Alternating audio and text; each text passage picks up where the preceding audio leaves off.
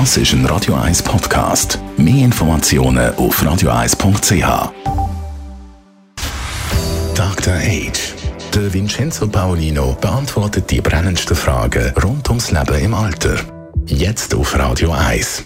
Dr. H. Vincenzo Paolino, wir haben äh, kürzlich können lesen, dass an verschiedensten Orten in der Gemeinde jetzt ein bisschen mehr gemacht wird für ältere Leute, mehr Angebote sind rum. Hat vielleicht auch mit unserer Sendung da mit dir zu tun, aber wie siehst du das? Passiert wirklich jetzt viel in der Gemeinde oder hast du Beispiel, was Gemeinden für alte Leute machen könnten? Ja, ich glaube, dass äh, die Gemeinden, aber auch äh, beispielsweise Immobilienunternehmen äh, erkannt haben, dass äh, die Gesellschaft altert und dass die älteren Menschen bestimmte Bedürfnisse haben, Bedarfe haben an Information, Kommunikation, vielleicht auch gemeinsame Aktivitäten zu machen. Das gibt es ja übrigens auch für junge Leute. Es gibt ja Jugendbeauftragte in, in fast jeder Gemeinde, um eben die Jungen einzugliedern oder einzubinden in das gesellschaftliche Leben. Und genau das Gleiche passiert unterschiedlich stark, auch in den Gemeinden.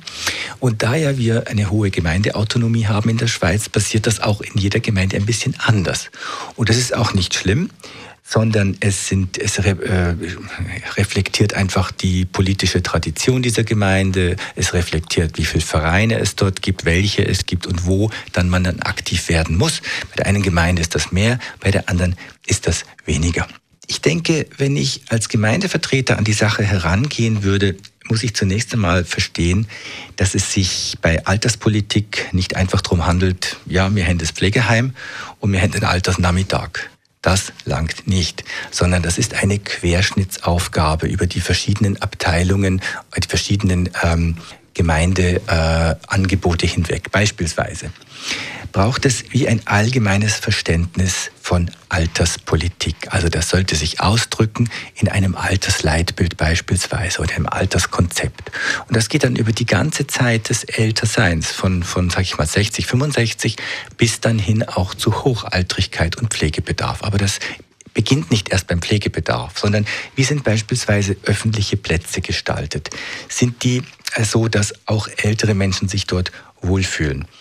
Ist es so, dass man Angebote fürs Wohnen hat, die sich ältere Menschen leisten können, auch wenn sie nicht zu den gut ähm, verdienenden oder gut ausgestatteten gehören?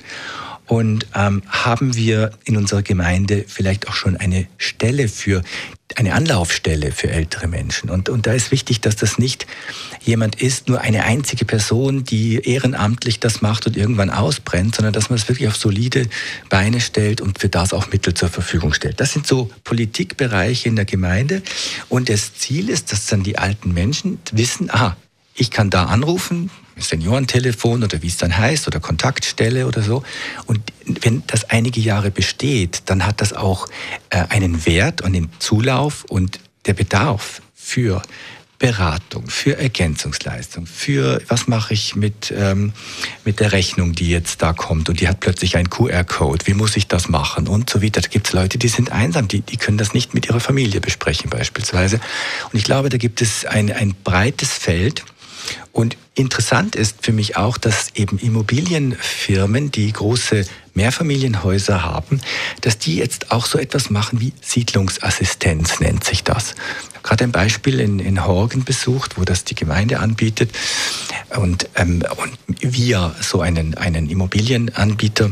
Und das ist interessant, weil dadurch die Leute in dem, in dem Gebäude, diese 50 oder 100 Mieterinnen und Mieter viel länger auch in ihrem gewohnten Umfeld bleiben können, weniger Anrufe bei der Verwaltung mit Problemen haben.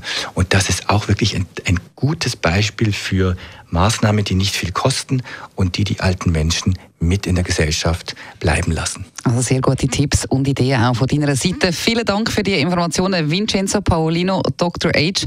Jetzt gehst du in die verdiente Sommerpause. Wieder Neues vom Dr. H gibt es dann hier bei Radio 1 natürlich ab dem 21. August, jeden Sonntag.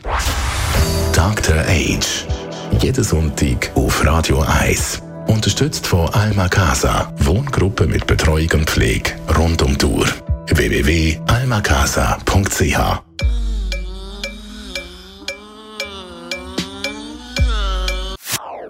Das ist ein Radio 1 Podcast. Mehr Informationen auf radio1.ch.